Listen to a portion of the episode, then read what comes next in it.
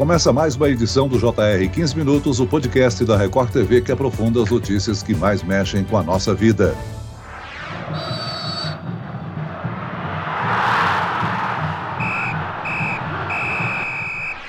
Uma briga entre torcedores de São Paulo e Corinthians terminou com uma morte em Itapevi, na Grande São Paulo. Um grupo de torcedores do Botafogo invadiu o centro de treinamento para cobrar jogadores. Paraná, um torcedor do Curitiba morreu no hospital depois de se envolver numa confusão com torcedores do Palmeiras. Árbitra assistente é agredida por técnico de time no Espírito Santo. São casos de violência no futebol dentro e fora de campo que estão mais frequentes. Como essa violência mancha o futebol brasileiro? Qual o papel das autoridades públicas para conter toda essa fúria? E qual a responsabilidade dos clubes? O 15 Minutos de hoje conversa com o sociólogo da Universidade Federal Fluminense, Rodrigo Monteiro. Bem-vindo, professor. Olá, Celso. É um prazer estar aqui com vocês conversando sobre um tema que é tão importante para o Brasil, né, que é o tema das torcidas organizadas de futebol. Quem nos acompanha nessa entrevista é o repórter da Record TV, Jean Brandão. Jean, você já cobriu diversos jogos de futebol. Chegou a presenciar alguma cena de violência nos estádios? Olá, Celso. É um prazer falar com você. É um prazer estar novamente participando aqui do podcast. Olha, Celso, infelizmente, se a gente for numerar a quantidade de vezes em que a gente presenciou cenas de violência na cobertura do futebol, a gente vai até amanhã. Foram cenas de violência não só dentro dos estádios, como fora também, longe dos estádios, né, com aquelas brigas de torcedores, morte de torcedores, integrantes de torcidas organizadas. Infelizmente, as cenas continuam se repetindo. Teve uma muito forte, que foi a cobertura do jogo entre Boca Juniors e Corinthians na final da Libertadores de 2012, o jogo no Pacaembu. Briga de torcedores na frente do estádio, tentaram forçar a entrada no estádio, foram recebidos pelos policiais que atiraram com balas de borracha, bombas de efeito moral. Foi bem complicada a cobertura daquele jogo, mas na verdade a gente que gosta do futebol já presencia cenas de violência desde criança. Eu posso citar um exemplo, eu sou do interior do Rio Grande do Sul e há uns 35 anos atrás, mais ou menos, eu presenciei uma cena bem forte na segunda divisão do futebol gaúcho, no jogo entre Dínamo e Guarani de Cruz Alta. Os policiais tiveram que entrar em campo montados a cavalo para poder dispersar os torcedores que invadiram o gramado. Foi uma cena bem complicada, o árbitro, inclusive, era o Renato Marcília. Eu falei com ele sobre esse episódio, lembrei desse episódio na cobertura do Campeonato Paulista na Record TV. Ele lembrou desse jogo também, se tornou inesquecível. Infelizmente, esses momentos continuam se repetindo, Celso. Professor, os casos de violência entre torcidas se espalham pelo país.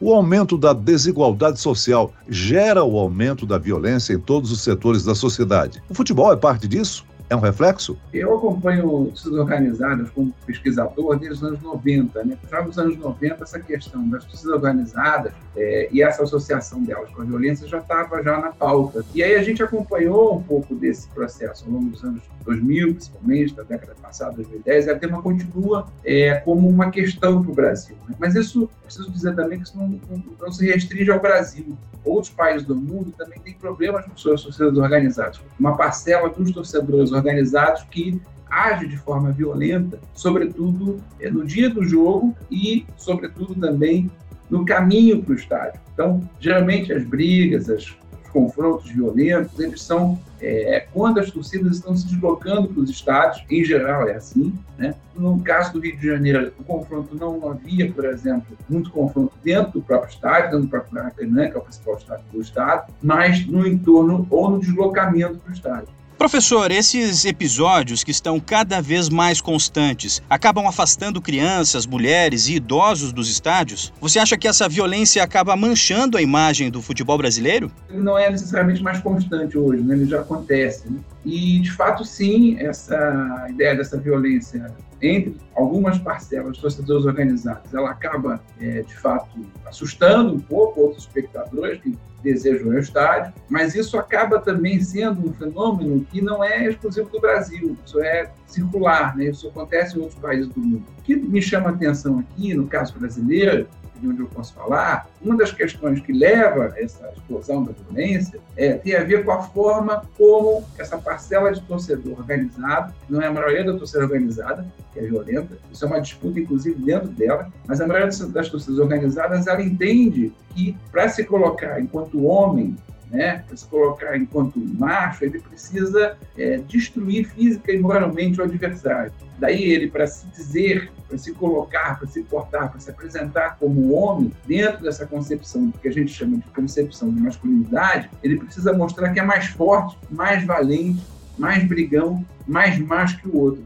Então, um pouco do que leva esse torcedor, essa parcela desse torcedor organizado à violência, não é só a questão é, da condição de pobreza, da desigualdade do país. Mesmo uma concepção de macho, uma concepção de homem que ele apresenta e que é a ideia de que ele precisa destruir fisicamente e moralmente o seu adversário para se valer enquanto homem. Então, ele se confunde aí.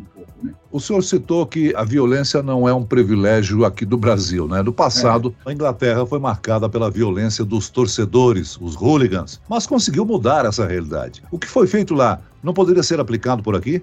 É, Celso, o que foi feito na Inglaterra nos anos 90 é justamente uma próprio governo depois precisou se explicar, porque como é que começa o processo? Começa a partir do desastre de Hillsborough, né, que foi quando mais de 90 torcedores do livro morreram e um relatório policial acusou os próprios torcedores dessa violência. Anos depois, o governo precisou pedir desculpas, dizer que o relatório estava equivocado e que o erro foi mesmo de condução política da segurança pública do evento. E o que, que aconteceu lá? O, o acesso ao estádio foi muito elitizado a partir disso. O preço do ingresso aumentou, houve uma diminuição de público no estádio, então o, evento passou a ser muito mais algo comercializado por uma parcela mais nobre da população do que necessariamente para a massa. Mas, de toda forma, a violência em si ela não se esgotou na Inglaterra. Eventualmente, a gente escuta é, alguns problemas de confronto por lá entre os torcedores. Mas o que houve lá foi uma, uma saída pela elitização dos estádios. Né? e do acesso ao futebol. E aí não é justamente o que a gente precisa reproduzir aqui. Professor, e alguns confrontos acontecem, né, quando os times não estão se enfrentando. Como o que aconteceu em Itapevi, na Grande São Paulo? Um torcedor do São Paulo foi morto numa briga com torcedores do Corinthians, depois de um jogo entre Corinthians e Santos. Isso mostra que o problema não é restrito aos estádios, né? Não, o problema não é restrito ao estádio ele pode ocorrer, não é a maioria dos casos, mas ele pode ocorrer, inclusive quando não está tendo um jogo, mas quando os torcedores se encontram na rua, mas pelo fato de que você tem outras questões, como por exemplo a disputa territorial. Então, por exemplo, se em algum bairro de São Paulo ou do Rio de Janeiro os torcedores estão querendo dizer que a torcida manda mais naquele bairro, pode haver uma disputa territorial que leve a confrontos violentos.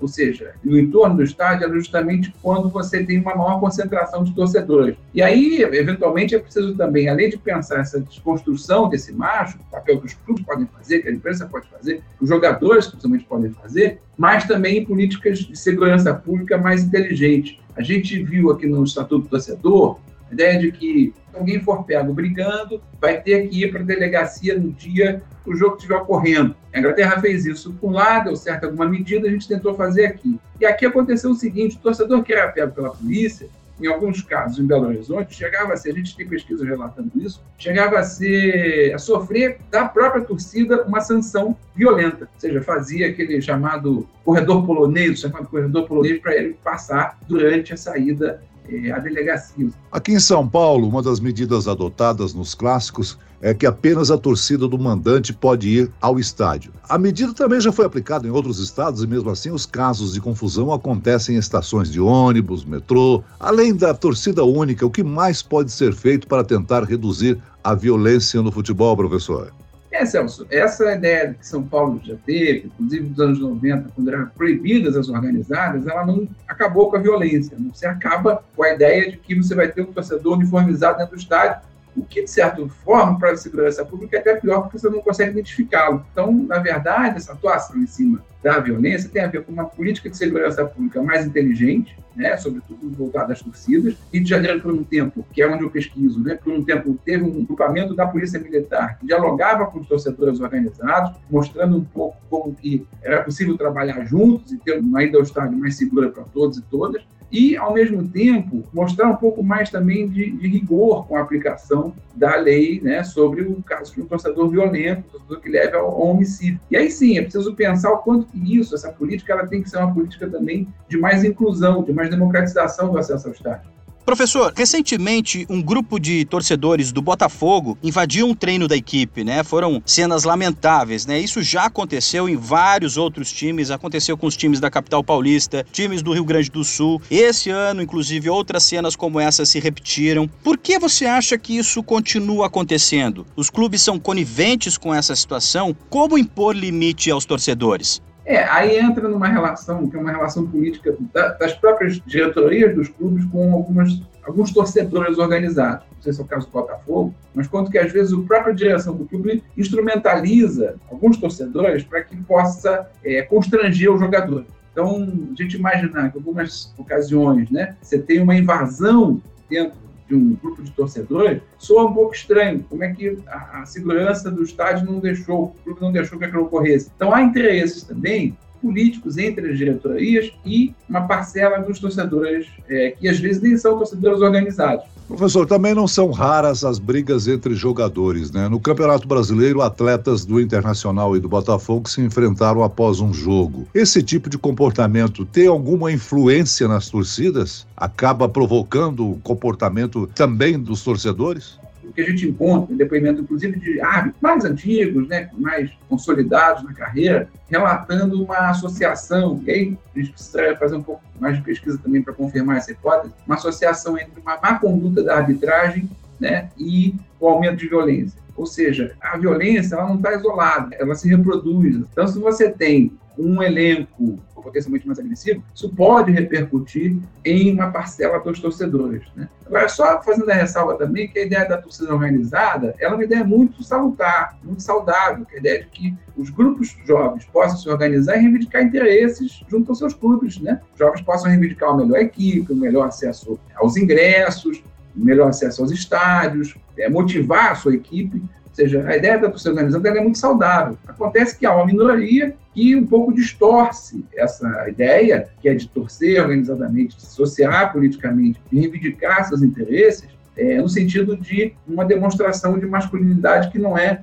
das mais, digamos assim, é, civilizadas. Né? A participação de uma organizada no estádio ela é fundamental para que o jogo tenha a ideia de espetáculo, tenha a ideia de participação popular. Professor, o futebol sempre foi marcado pelo machismo, né? A gente sabe disso. Mas ao longo do tempo, as mulheres estão conseguindo romper essa barreira. É cada vez maior a participação das mulheres no futebol. Mas no Espírito Santo, uma árbitra foi agredida pelo técnico de um time. Isso mostra que ainda temos muito a evoluir? há muito o que fazer nesse aspecto, ou seja, de maior inclusão das mulheres no futebol, de uma inclusão potente das mulheres futebol, seja ela como árbitra, seja como dirigente. Veja que, por um bom tempo, a gente teve legalmente a proibição de mulheres praticando futebol. E isso reflete até hoje, ou seja, não temos mulheres na direção, teve um caso ou outro isolado, na direção dos grandes clubes brasileiros. O próprio futebol feminino ele tem um papel muito secundário. A mulher, quando começa a se inserir no futebol, é dito para ela, você tem que jogar como homem. Não, ela não tem que jogar como, tem que jogar como ela sabe, como ela deseja, como ela pode jogar. Então, essa ideia dessa masculinidade, ela atinge, ela atinge as mulheres e atinge também ao próprio homem, né? ela, ela, ela é maléfica para o homem. Esse estilo de masculinidade é ruim, inclusive, para o próprio homem, que, por várias condições, inclusive, vai acabar morrendo mais cedo, porque, ah, não, eu sou homem, não vou me cuidar, não vou ao hospital, não vou ao médico, tudo mais. Agora, outro tema muito importante, recorrente, tem ocorrido, né? O racismo no futebol. Nesse ano, os jogos entre Corinthians e Boca Juniors ficaram marcados por atos de racismo. São torcedores argentinos que chegaram a ser presos, mas no dia seguinte eles pagaram a fiança e saíram ironizando a situação. O que, que pode ser feito para reduzir os casos de racismo no futebol? É importante que haja punição. Racismo é crime e precisa ser punido como tal. Não há um meio termo nesse ponto.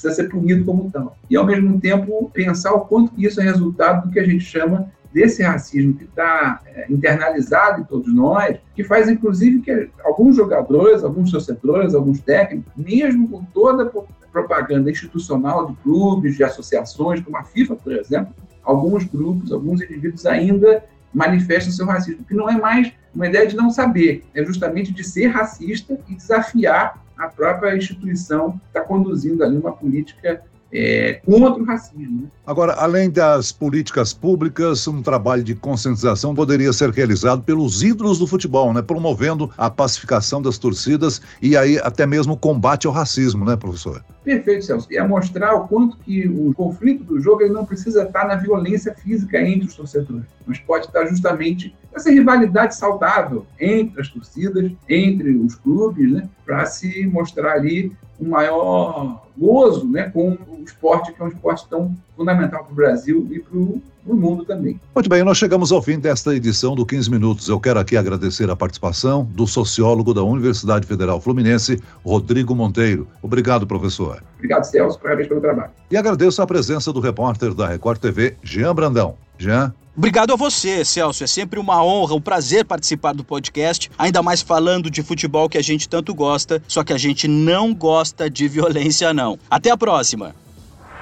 Esse podcast contou com a produção de David Bezerra e dos estagiários Lucas Brito e Kátia Brazão. Sonoplastia de Marcos Vinícius, coordenação de conteúdo Camila Moraes, Edivaldo Nunes e Deni Almeida. Direção editorial Tiago Contreira. Vice-presidente de jornalismo Antônio Guerreiro. E eu, Celso Freitas, te aguardo no próximo episódio. Até lá!